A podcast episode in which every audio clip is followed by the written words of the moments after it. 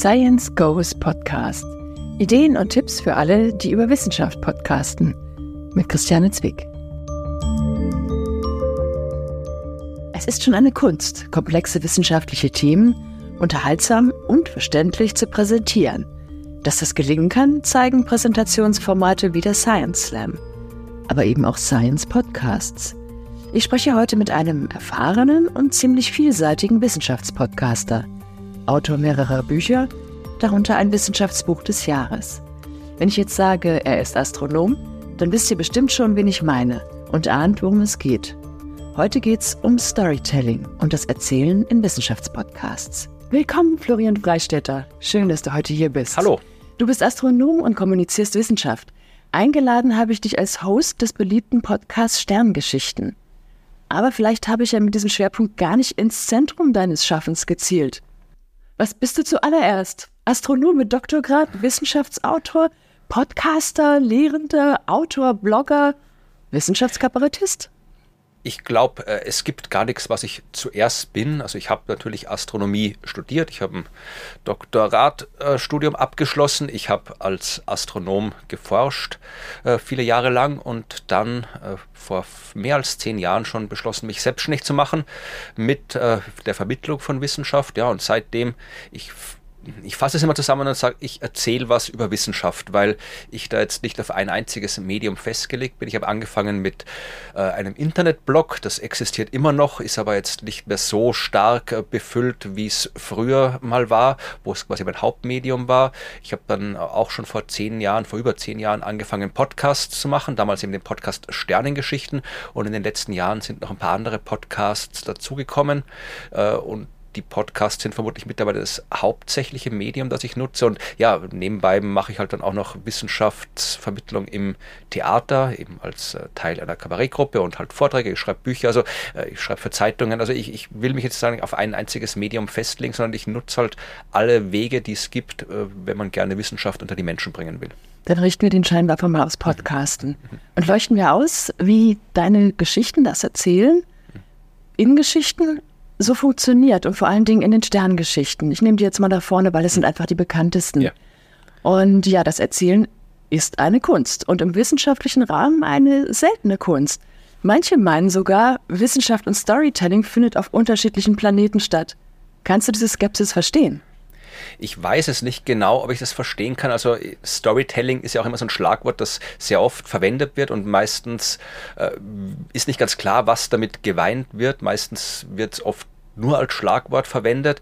Ähm, es ist schwer zu definieren, was man jetzt in einem konkreten Fall mit Storytelling meint. Aber ja, äh, einfachsten Fall ist es tatsächlich Geschichten erzählen und äh, das trifft in der Wissenschaft gerade oft so ein bisschen auf ja, Skepsis, weil da will man eigentlich gerade keine Geschichten erzählen, sondern ja, man möchte die Realität abbilden oder verstehen und äh, Geschichten erzählen hat dann immer so einen ja, fast schon negativen Touch, weil Geschichten denkt man sich ja aus und die Wissenschaft soll sich nichts ausdenken, aber äh, das ist nicht das, worum es geht. Man kann auch in der Wissenschaft erstens Geschichten erzählen und ganz unabhängig davon geht es beim Storytelling oft auch darum, dass man eben die Struktur, die einer Geschichte zugrunde liegt, nutzt, um Inhalte zu vermitteln, weil die Strukturen nicht umsonst existieren, schon seit Jahrtausenden vermutlich, weil es genau die Strukturen sind, die es uns einfach machen, Dinge, ähm, ja, Dinge wahrzunehmen, Dinge aufzunehmen und uns Dinge auch ja, besser an uns rankommen zu lassen. Da haben wir auch gleich den äh, spannenden Punkt zu fassen. Wissenschaft ist komplex. Man müsste immer eigentlich viel miterzählen, wird es aber in einer Geschichte oder beim Erzählen selten tun, weil es sollen ja alle mitkommen. Die Sache soll verständlich sein und wird deswegen vereinfacht. Dieser Spannungsgrad zwischen Vereinfachen und Komplexität, dieser, dieser Tanz auf dem Seil, wie kriegst du den hin? Ja, ich weiß gar nicht, ob ich da ein wirkliches äh, Rezept habe. Das ist bei mir auch im Wesentlichen etwas, was ich im Laufe der Zeit ja mir selbst beigebracht habe oder im Laufe der Zeit einfach ja gelernt habe durch Versuch und Irrtum. Aber es ist tatsächlich der wichtigste Punkt, dass man eben Dinge weglässt, weil das genau vermutlich der relevanteste Unterschied ist zwischen Wissenschaft und Vermittlung von Wissenschaft. Weil in der Wissenschaft soll man ja definitiv nichts weglassen, weil sonst funktioniert die Wissenschaft nicht. Da muss ich in einer wissenschaftlichen Facharbeit ja alle Methoden, alle Annahmen, alles, was irgendwie relevant ist, um die Qualität der Arbeit beurteilen zu können, muss da drin stecken, weil sonst ist es nicht nachvollziehbar. Und wenn es nicht nachvollziehbar ist, dann ist es keine Wissenschaft. Das heißt, in der Wissenschaft bekommt man zu Recht beigebracht, so genau, so detailliert wie möglich zu sein. Und wenn man dann Wissenschaft vermitteln will, ist genau das eigentlich das, was die Vermittlung behindert, weil man eben in der Vermittlung von Wissenschaft eben nicht einfach alles erzählen kann, nicht jedes Detail erzählen soll, weil ja nicht jedes Detail relevant ist, wenn man eine Geschichte vermitteln will. Und das ist, glaube ich, der Hauptpunkt. Man muss sich zuerst mal darüber im Klaren sein, was es denn im konkreten Fall ist, das man vermitteln will nicht einfach sagen, mein Forschungsgebiet, meine Disziplin, die Astronomie, das ist alles zu groß. Ja? Man muss sich einen konkreten Themenbereich oder ein konkretes Thema aussuchen und dann sich wirklich konsequent überlegen, was brauche ich, um dieses eine Ding zu erklären und alles andere muss weg, auch wenn es vielleicht spannend ist, auch wenn es interessant ist, auch wenn man da persönlich jahrelang dran geforscht hat. Wenn es nicht relevant ist für das, was ich vermitteln will, dann hat es in der Geschichte nichts zu suchen. Und das, sehe ich auch in meinen eigenen Workshops, die ich an Unis oft mache, ist etwas, was äh, den Leuten aus der Wissenschaft sehr, sehr schwer fällt, die Dinge wegzulassen. Das ist wirklich fast schon körperlicher Schmerz, wenn man denen sagt, ja, das kann alles weg, das kann alles weg, aber am Ende, wenn man dann irgendwie 90 Prozent von dem weggestrichen hat und dann sieht, dass die 10%, die übrig bleiben, immer noch eine wunderbare Geschichte sind und dann eben auch als Geschichte gut funktionieren, dann ja, kann man vielleicht ein bisschen so den Leuten vermitteln, warum das Weglassen eben nicht nur extrem wichtig ist, sondern ja, das ist, ohne dass Wissenschaftsvermittlung vor allem in Podcasts nicht funktioniert. Und machst du das für jede Folge? Also überlegst du dir für jede Folge, das sollen die Leute mitnehmen, nach Hause tragen? Hm. Jein, also ich überlege mir jetzt nicht unbedingt so eine konkrete Botschaft, die da vermittelt werden soll, aber ich überlege mir schon ein konkretes Thema. Und bei mir, den Sternengeschichten, sind die Themen schon sehr, sehr, wie soll ich sagen, kleinteilig, wenn man so will. Also es gibt zum Beispiel meines Wissens nach, ich habe jetzt schon fast 570 Folgen Sternengeschichten veröffentlicht, also ich weiß auch nicht mehr alle auswendig, aber ich habe, glaube ich, so schon noch keine Folge über den Mars gemacht. Ja? Also es gibt keine Sternengeschichten der Mars, aber es gibt eine Folge, glaube ich, über die Atmosphäre des Mars. Es gibt eine Folge über die geologische Geschichte des Mars. Es gibt eine Folge über Terraforming am Mars. Also, äh, weil der Mars einfach eine so große Geschichte wäre, die, äh, da müsste man ein Buch schreiben, vermutlich drüber, wenn man das, diese Geschichte so erzählen will, dass sie Sinn macht. Und in einer kurzen Geschichte müsste man entweder so sehr an der Oberfläche bleiben, dass man die Leute irgendwie nicht äh, tatsächlich dazu führen kann, sich da irgendwie reinzufühlen in diese Geschichte, eine Verbindung aufzubauen zu dem Thema, weil man eben in einer kurzen Geschichte über ein so großes Thema halt so oberflächlich bleiben muss. Oder äh, man lässt die Menschen mit jeder Menge offener Fragen zurück und das ist auch nicht gut. Also eine Geschichte sollte am Ende die Menschen zurücklassen mit dem Gefühl, sie haben jetzt eine Geschichte gehört über ein Thema, das spannend war. Und es kann durchaus sein, dass diese Geschichte auch anregend ist und die Kreativität anregt und zum Weiterdenken anregt. Aber man sollte jetzt nicht irgendwie denken, ja, aber das habe ich jetzt nicht verstanden und das würde ich gerne noch wissen und da ist jetzt nichts drüber gesagt worden. Also wenn man so zurückbleibt, dann hat man eben ja nicht die richtige Geschichte erzählt oder ja zu viel drin gelassen, was eigentlich nicht drin sein sollte. Also ich überlege mir halt einfach, was ist ein gutes Thema für eine Geschichte, die ungefähr so 10 bis 15 Minuten dauert und das kann fast gar nicht kleinteilig genug sein. Also da kann man wirklich über die, die kleinsten Details der Forschung. Also ich habe Geschichten gemacht über einen einzigen Krater auf der Erde, habe ich eine Geschichte gemacht zum Beispiel, ja, oder über einen einzigen Asteroid oder über ein einziges Gerät, ein einziges astronomisches Gerät. Man kann wirklich, wenn man gelernt hat, diese Geschichten zu erzählen, dann gibt es eigentlich kaum etwas, was zu klein wäre, um eine Geschichte darüber zu erzählen. Das ist spannend. Also das heißt, du hast sehr klar deinen kleinen Zaun zu fassen, den du um dein Thema ziehst. Und dann äh, da drin in zehn Minuten erzählst, in dem kleinen abgesteckten Bereich. Wie bist du euch auf die zehn Minuten gekommen? Das war eigentlich äh, eine Idee, die ich damals hatte, wie ich noch keine Ahnung vom Podcast hatte, aber ein bisschen was äh, habe ich mir schon gedacht, weil ich Podcast auch gehört habe. Also ich habe gewusst, die Sternengeschichten, das soll ein Podcast sein, den äh, ich alleine mache. Also jetzt kein so ein typischer Gesprächspodcast, kein Interview-Podcast. Also die einzige Stimme, die zu hören sein wird in diesem Podcast, ist meine Stimme. Und wie ich diesen Podcast geplant habe, mir gedacht habe, okay, äh, die Sternengeschichten wäre schön, wenn das sowas ist, so ein bisschen so wie das Sandmännchen, äh, was es so in dem Fall bei mir einmal die Woche gibt. Also wirklich kurz einmal die Woche über Astronomie für alle, die sich interessieren, nicht nur für Kinder, also speziell so eigentlich Kinder sind nicht meine Zielgruppe, aber wenn die Lust haben, äh, das zu hören, dann sollten die auch damit klarkommen. Also genauso wie man sich irgendwie äh, als Kind jeden Abend aufs Sandmännchen gefreut hat, sollen sich die Menschen dann wirklich ja einmal die Woche bei mir, jeden Freitag auf die Sternengeschichten freuen. Und das war so die Intention. Ja, das ist ja so, dass du tatsächlich auf verschiedenen Bühnen unterwegs bist. Also du hast auch Vorlesungen gehalten, Du bist Podcaster, aber eben auch ähm, Wissenschaftskabarettist. Wie verwandelst du dich eigentlich? Also auf dem Weg zum, vom Hörsaal auf die Bühne und dann zum Podcast-Mikrofon.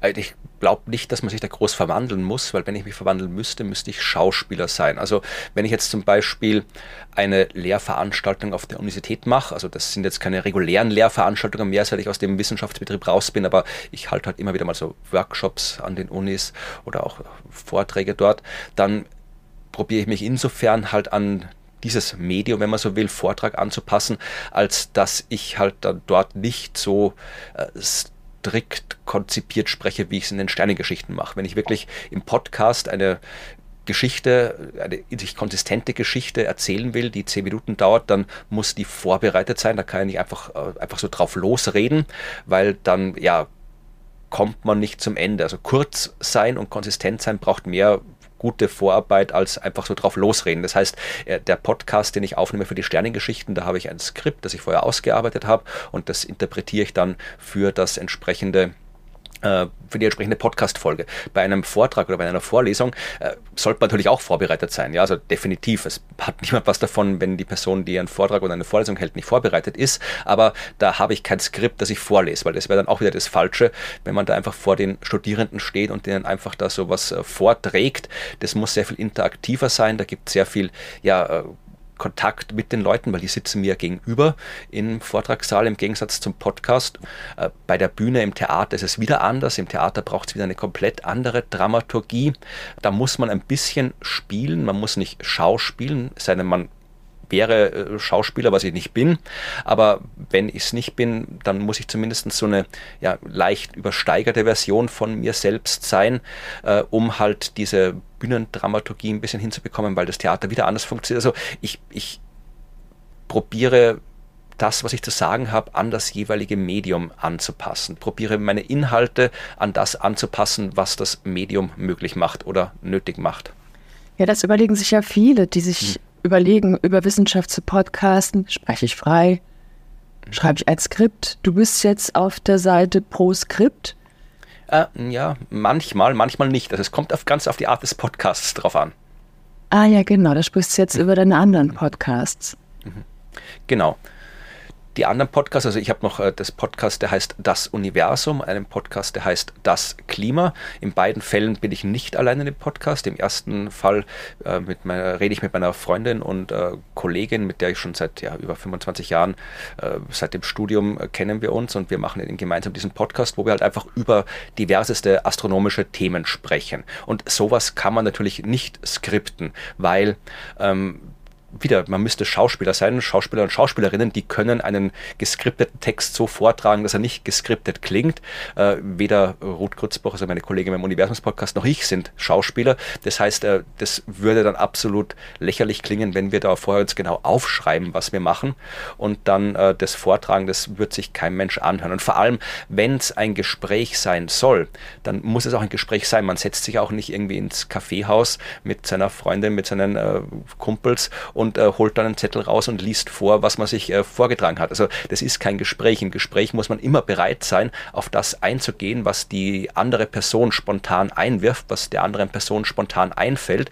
Und wenn ich äh, das, was ich zu sagen habe, zu sehr geskriptet habe, dann funktioniert das nicht, weil dann, dann will ich mein Thema durchbringen, dann will ich mein Skript durchbringen und bin gar nicht bereit, vielleicht auch wirklich äh, Kommentare des Gegenübers zu hören und dann wird es kein Gespräch, dann wird es irgendwie ein, ja, vielleicht äh, kommentierter Monolog. Und deswegen soll man sich auch bei einem Gesprächspodcast durchaus vorbereiten, dass man weiß, worüber man spricht. Aber das, was man sagt, sollte man eben ja so sagen, wie man es auch ganz normal erzählen sollte.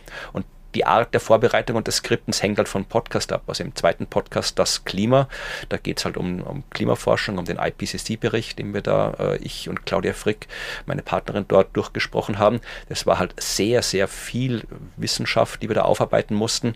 Da war quasi der, der so Plauder-Gesprächsanteil wesentlich geringer, weil wir halt beide so sehr an der Wissenschaft uns abarbeiten mussten, dass wir da in der Hinsicht auch nicht geskriptet waren im Podcast, aber oder sind, sondern wir halt unsere Notizen sehr viel intensiver waren und es da tatsächlich mehr, also schon auch ein Gespräch war, aber eher so ein, ja, so, so, so ein abwechselndes Zurufen von Themen. Zuerst erzählt Claudia was, dann erzähle ich was, dann erzählt Claudia was, dann erzähle ich was, aber es war jetzt nicht so das, das, das äh, Gespräch. Also es hängt immer komplett von der Art und Weise des Mediums ab, wie man sich vorbereiten muss. Also Skripte sind in manchen Fällen unerlässlich, in manchen Fällen sind sie hinderlich.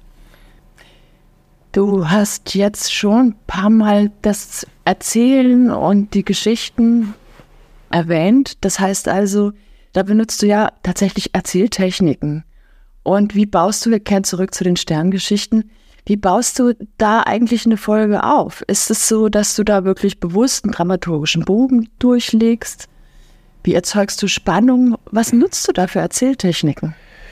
Die ersten paar Sätze, die sind meistens spontan, wenn ich mich hinsetze und sie schreibe, aber die bestimmen dann, wie die Geschichte weitergeht. Ganz oft ist es so, dass bei mir die Geschichte tatsächlich aus Geschichte besteht, also aus der Historie besteht, weil ich möchte immer gern wissen, äh, wenn ich etwas erzähle, das ist dann was, was ich mich selbst frage, wer hat das rausgefunden, wann wurde das rausgefunden und warum wurde das rausgefunden. Also das mag jetzt vielleicht irrelevant sein, wenn es nur darum geht, das wissenschaftliche Faktum zu verstehen. Also ich muss jetzt, wenn ich wissen will, äh, wie zum Beispiel die, hm, was weiß ich, äh, die Dunkelwolken funktionieren, in denen neue Sterne entstehen. Ja, das ist gerade eine Folge, die äh, ich jetzt gerade geschrieben habe.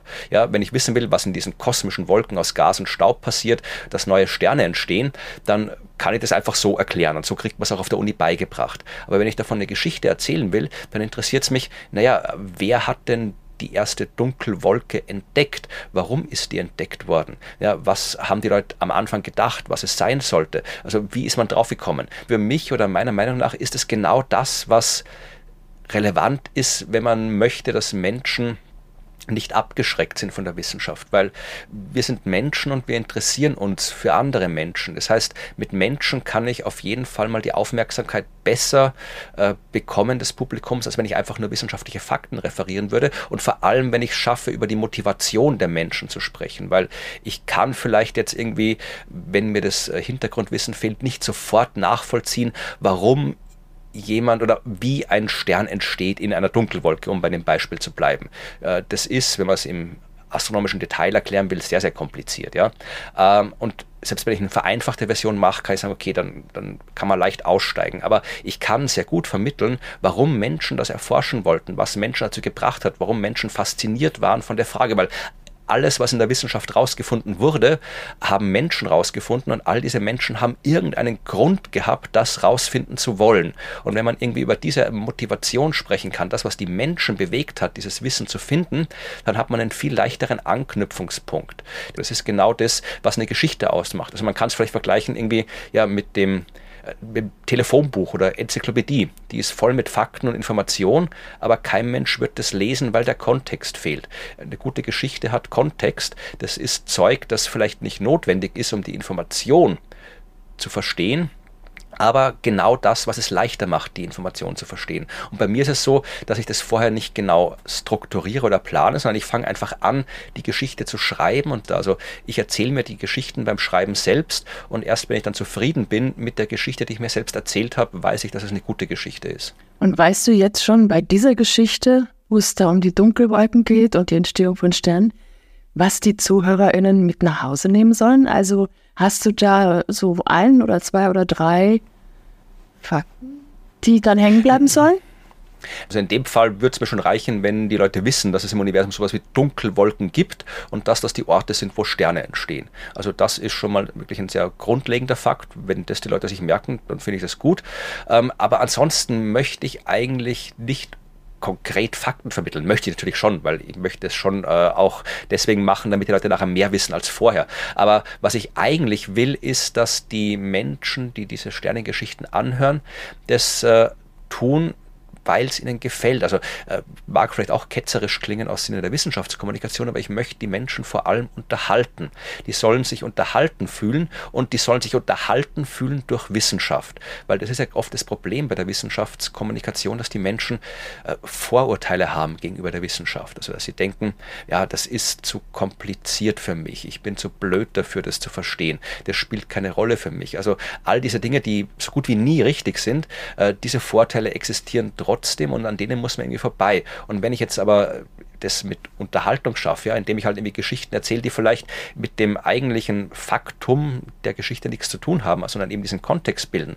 Aber genau die Dinge sind, wo die Menschen sich eben dann unterhalten fühlen und dann danach irgendwie nach der Viertelstunde gesagt haben, ja, das war jetzt nett, jetzt war es eine Viertelstunde, dann habe ich eine schöne Geschichte gehört und sich dann einfach merken, okay, da ging es jetzt um Wissenschaft, aber ich habe mich gut unterhalten gefühlt, ich hatte eine gute Zeit. Das ist eigentlich fast schon das Wichtigste, was die Menschen mitnehmen sollen, dass Wissenschaft etwas ist, das einem Spaß machen kann. Wissenschaft etwas ist, mit dem man sich unterhalten kann, auch ohne dass man irgendwie ja, das studiert haben muss oder sowas. Also das ist der Punkt, um den es mir am meisten geht, den Menschen zu zeigen, dass Wissenschaft eben nichts ist, vor dem man Angst haben sollte, sondern dass das einfach genauso ein Teil des Lebens ist, dass man sich mit Wissenschaft genauso beschäftigen kann wie mit, keine Ahnung, Sport, Politik. Ja, alle Menschen reden über Sport und Politik und die wenigsten sind professionelle Sportlerinnen oder Sportler oder äh, professionelle Politikerinnen und Politiker. Trotzdem hat niemand Hemmungen, drüber zu reden. Bei der Wissenschaft denken alle, nee, da kann ich nicht drüber reden, da darf ich nicht drüber reden, da will ich nicht drüber reden, weil ich bin ja, äh, ich habe in der Forschung nichts zu tun. Und genau das möchte ich ändern, dass das zu vermitteln. Wissenschaft ist genauso wie alles andere, kann man sich genauso beschäftigen wie mit allen anderen, kann man genauso Spaß haben wie mit allen anderen. Und das, wenn das die Menschen mitnehmen nach der Geschichte, dann bin ich zufrieden. Wenn sie darüber hinaus eben noch ein paar konkrete Fakten mitnehmen, wie zum Beispiel bei der Dunkelwolkenfolge, dass Dunkelwolken die Orte sind, wo Sterne entstehen, dass man Dunkelwolken erforschen kann mit Infrarotteleskopen, weil Infrarotlicht in der Lage ist, die Dunkelwolken zu durchdringen, dann ist eigentlich schon fast alles auf meiner, meiner Liste abgehakt, was so eine Folge erreichen soll. Wir haben so viel Voreingenommenheit gegen den Elfenbeinturm, dass halt so viele Menschen äh, denken, naja, die Wissenschaft ist so weit weg von ihnen, dass eben das, was du da jetzt als Wirkungsabsicht formuliert hast, dass das tatsächlich ganz schön aktuell und relevant ist. Genau deswegen muss man halt irgendwie, wenn man diese Einstellung ein bisschen verändern will, eben Wege finden, um den Menschen zu zeigen, dass Wissenschaft tatsächlich in ihrem Alltag eine Rolle spielt. Und ich probiere eben auch zu zeigen, wo das tatsächlich eben auch im Alltag eine Rolle spielen könnte, ja, wo uns das betrifft im Alltag. Weil das gilt sogar für die Astronomie. Also auch die Astronomie hat tatsächlich in unserem Alltag Auswirkungen. Ich probiere es aber nicht ausschließlich über diese Schiene zu fahren, die Wissenschaftskommunikation, weil das ist dann auch ein bisschen wir sind nicht deswegen zum Mond geflogen, weil wir bessere Pfannen haben wollten. Das war nicht der Grund, warum wir zum Mond geflogen sind. Der Grund, warum wir zum Mond geflogen sind, war, weil, äh, wenn man jetzt die ganzen politischen Sachen beiseite lässt, war, weil wir halt, äh, ja, neue Dinge erforschen wollten, weil wir Menschen immer schon, seit es uns Menschen gibt, dahin gegangen sind, wo wir noch nicht waren. Das liegt in unserem Menschsein drin und das gilt auch für ganz viel Forschung. Ja, ganz viel Forschung wird gemacht, weil wir Menschen einfach Dinge wissen wollen ja, und wir nicht klarkommen damit, wenn wir was nicht wissen. Deswegen machen wir Forschung nicht, weil wir irgendwas Konkretes erfinden, verkaufen oder sonst was wollen. Und auch das muss man kommunizieren und kann man kommunizieren, weil äh, wenn es um Kultur geht zum Beispiel, ja, da hat überhaupt niemand äh, die Hemmungen, jetzt zu sagen, dass eine Symphonie nur geschrieben wird, damit es die Symphonie gibt. Ja. Da ist vollkommen akzeptiert, dass die Kunst nur existiert, um Kunst zu sein. Genauso kann man es auch bei der Wissenschaft sagen. Also etwas über den Urknall herauszufinden zum Beispiel, ja, oder etwas herauszufinden über eine Galaxie, die 100 Millionen Lichtjahre weit weg ist, hat auf unseren Alltag keinen Einfluss. Und wir könnten das alles weglassen. Wir brauchen weder Wissen über den Urknall, noch brauchen wir Symphonien und Theater, um überleben zu können, aber wir brauchen es, um Menschen sein zu können. Und was ich natürlich auch sehe, ist, wenn du jetzt über Menschen sprichst, da wird Identifikation möglich, da geht es um Nähe und du hast auch ziemlich anschauliche Folgentitel. Also du arbeitest mit Veranschaulichung. Also wenn ich hier nur denke an die Suche nach außerirdischen Bäumen, das ist eine Folge. Schnellläufer auf der Flucht aus der Galaxis. Regolith, der Boden unter unseren Füßen. Nein, über unseren Füßen. Hm? Über, der Boden über unseren Füßen. Also da fühle ich mich doch gleich verbunden mit den Dingen und das ist eine Art der Veranschaulichung. Fällt dir die zu? Wie findest du oder baust du solche Titel? über den, den, den Boden, über unseren Füßen, da war ich ein, bisschen stolz, dass mir das eingefallen ist. Äh, diese leichte äh, quasi Variation des klassischen Boden unter unseren Füßen. Aber ja, also Titel sind tatsächlich etwas, was ich mir überlege. Die sollten halt nicht zu abgedreht sein, weil ähm, man muss glaube ich, zumindest im Titel halbwegs erkennen können, worum es geht, äh, dass man sich die Folge auch anhört. Das ist, wenn man jetzt eine Stammhörerschaft bei einem Podcast hat oder eine Stammleserschaft, dann ist es egal, dann kann man das Ding irgendwie nennen, weil die Leute hören oder lesen dann eh alles, weil sie es gut finden. Aber bei einem Podcast wie den Sternengeschichten, wo man eben eine Stammhörerschaft hat, aber ich andererseits eben auch ja immer wieder neue Leute erreichen will, soll zumindest der Titel einigermaßen aussagekräftig sein.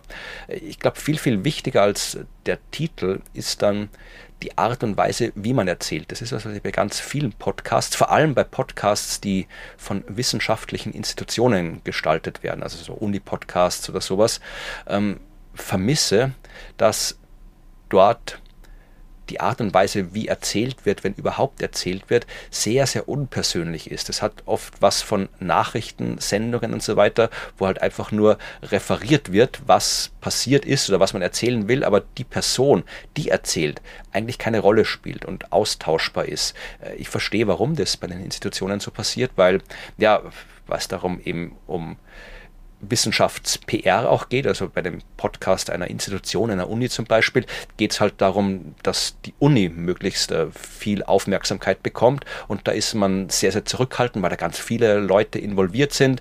Und da ja, neigt man dazu, immer den, den sichersten Weg zu nehmen. Und der sicherste Weg ist halt möglichst wenig Persönliches unterzubringen, weil Persönliches ist potenziell kontrovers. Aber wenn man eben die Menschen erreichen will, wenn man will, dass die Menschen dann eine Verbindung aufbauen können, sich identifizieren können mit dem, dann braucht es einen anderen Menschen, zu dem man die Verbindung aufbauen kann. Und da muss diese Person, die dann eben in dem Fall den Podcast macht, muss als Person erkennbar sein. Und wenn sie das nicht ist, dann habe ich nichts, wo ich eine Verbindung aufbauen kann. Das heißt, meine Forderung oder mein Wunsch an, an Institutionen, die Wissenschaftskommunikation machen, ist immer, sie sollen sich ein bisschen mehr Subjektivität trauen. Das widerspricht zwar der wissenschaftlichen Forschungsmethodik, wo man eben gerade nicht subjektiv sein soll, sondern eben möglichst objektiv sein soll, aber in der Kommunikation braucht es eine gewisse Subjektivität. Also die Leute müssen sich trauen, Menschen zu sein, wenn sie vernünftig Wissenschaft kommunizieren wollen, ist meine These. Und das ist eben auch wichtig in den Podcasts, da umso mehr, weil da habe ich halt wirklich die Stimme dieser Person direkt im Ohr und äh, wenn ich da nicht als Mensch spürbar bin, verliere ich ganz leicht die Verbindung. Ja, sonst kann ich es eine KI vorlesen lassen. Also das geht genauso, dann, dann brauche ich nicht da hinsetzen und das Mikrofon sprechen. Also ein bisschen Person muss, muss schon sein. Wenn du jetzt nochmal Podcasts in das ganze Spektrum der Wissenschaftskommunikation einordnest, was denkst du, kann Podcast leisten in dem Bereich? Aktuell sehr, sehr viel. Es ist natürlich schwierig, da auch allgemeine Aussagen zu treffen, weil die Medienlandschaft verändert sich sehr schnell. Als ich angefangen habe, waren Podcasts ein sehr, sehr nischiges Medium. Heutzutage ja jedes größere Medienhaus betreibt Podcasts. Äh, alle Prominenten haben ihre eigenen Podcasts. Also Podcast ist heute wirklich ein, ein Medium, das eine große Zielgruppe hat, weswegen allein dadurch es schon für die Wissenschaftskommunikation relevant ist. Ich glaube, dass Podcasts aber auch noch aus anderen Gründen ein sehr, sehr ideales Medium für Wissenschaftskommunikation sind, wenn man es richtig einsetzt. Also Podcasts sind so ein klassisches Nebenbei-Medium, möchte ich es nennen. Also Podcasts, man setzt sich jetzt nicht in den Lehnstuhl vorm Kaminfeuer und schaltet den Podcast ein und macht dann nichts anderes. Also vielleicht gibt es auch Menschen, die machen das, aber die meisten Leute hören Podcasts, wenn sie zur Arbeit fahren oder wenn sie Hausarbeit machen oder wenn sie Sport treiben. Also man hört Podcasts, während man eh schon was anderes macht und deswegen sind die Leute auch deutlich bereiter, einem Podcast mehr Zeit zu schenken. Ähm, wenn ich jetzt irgendwie sage, ich schreibe hier so einen Long-Read-Artikel, irgendwie 50.000 Zeichen oder 100.000 Zeichen über irgendein wissenschaftliches Thema, dann gibt es auch Menschen, die lesen das. Ja? Aber wenn ich sage, ich mache irgendwie hier jetzt eineinhalb Stunden Podcast über ein wissenschaftliches Thema, ist das eigentlich für die meisten Leute, die Podcasts hören, kein Problem, weil das kann man sich halt irgendwie so bei einmal hin und zurück pendeln oder bei irgendwie zwei, dreimal mit dem Fahrrad eine Runde fahren, wunderbar anhören, das Ganze. Und äh, kann dann eben aufgrund dieser Länge dieses Medium Podcast haben kann, nicht muss, aber haben kann, Themen wirklich in einem Detail vermitteln, die man sonst nicht vermittelt bekommt. Ja, also ich kann im Podcast in Details gehen, die ich in einem Zeitungsartikel, in einem Beitrag, in einer Nachrichtensendung oder sowas nie unterbringen könnte. Und das ist der Punkt, den ich am besten finde bei Podcasts. Wenn ich es schaffe, einen Podcast zu machen, der eben wirklich eine Stammhörerschaft aufbaut, weil ich eben in meinem Podcast äh, immer dieselben Menschen mit dabei habe, die ich dann eben auch schon kenne, denen ich mich verbunden fühlen kann, ja, wo die Leute, die den Podcast hören, wirklich eine persönliche Beziehung aufgebaut haben zu den Leuten, die den Podcast machen, dann hören sich die Leute den Podcast an, weil sie den Podcast hören wollen und nicht, weil sie am speziellen Thema interessiert sind, ja. Also so eine klassische ähm, ja, Radiosendung oder irgendwas, die höre ich mal an, okay, da geht es jetzt um Quantenmechanik, höre ich mal an, finde ich gut, dann geht es um äh, schwarze Löcher, höre ich mir an, finde ich gut. Und dann geht es um, weiß ich nicht, um Informatik, denke ich mir, nee, interessiert mich nicht, höre mir nicht an. Wenn ich aber jetzt einen Podcast habe, wo ich weiß, ich mag die Leute, die den Podcast machen und ich mag sie deswegen, weil sie mir halt so unterhaltsam das erzählen, dann höre ich mir einfach jede Folge an und ich höre mir auch Themen an, wo ich mich vielleicht nicht dafür interessiert hätte, aber ich möchte gern hören, was die Menschen, die ich gut finde, darüber zu sagen haben. Das heißt, da kann ich auch mal Themen unterbringen, die ich sonst vielleicht nie irgendwo in einem anderen äh, Medium untergebracht hätte. Und es kann dann eben so auch ja, Menschen mit Themen konfrontieren, Wissen an Menschen bringen, das ich vielleicht anders nicht untergebracht hätte. Dass es galaktische Gezeiten gibt, davon wusste ich nichts. Warum haben wir eigentlich nie was über galaktische Gezeiten gehört in der Schule? Ich finde, das ist die Gelegenheit, zum Schluss noch einmal in die Sternengeschichten reinzuhören.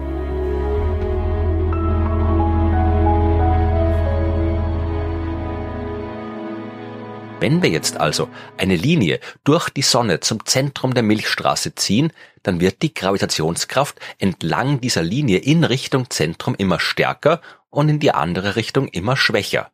Stellen wir uns jetzt vor, dass die Erde auf ihrer Bahn um die Sonne gerade an dem Punkt angelangt ist, der dem galaktischen Zentrum am nächsten ist. Dann wird sie eine stärkere Gravitationskraft spüren, als wenn sie sich auf dem genau gegenüberliegenden Punkt ihrer Bahn befindet. Sie ist also Gezeitenkräften ausgesetzt, die vom Zentrum der Galaxis ausgeübt werden.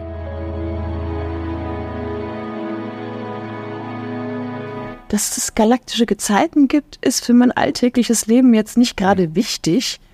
Aber ich liebe es, in Kontakt zu kommen mit diesem unfassbar weiten und fernen und das ist auch so ein bisschen die Wirkung, die du dir wünschst, wenn ich das, was du am Anfang gesagt hast, für mich nochmal Revue passieren lasse.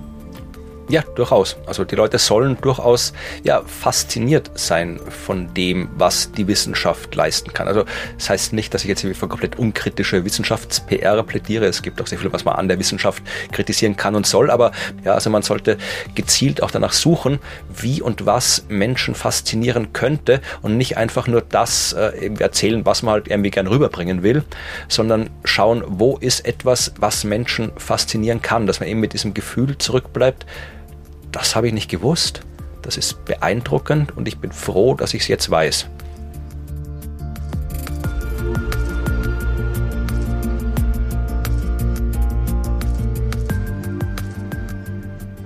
Das war's für heute. Danke, dass du zugehört hast. Ich hoffe, es waren ein paar Tipps und Inspirationen für deinen Wissenschaftspodcast dabei.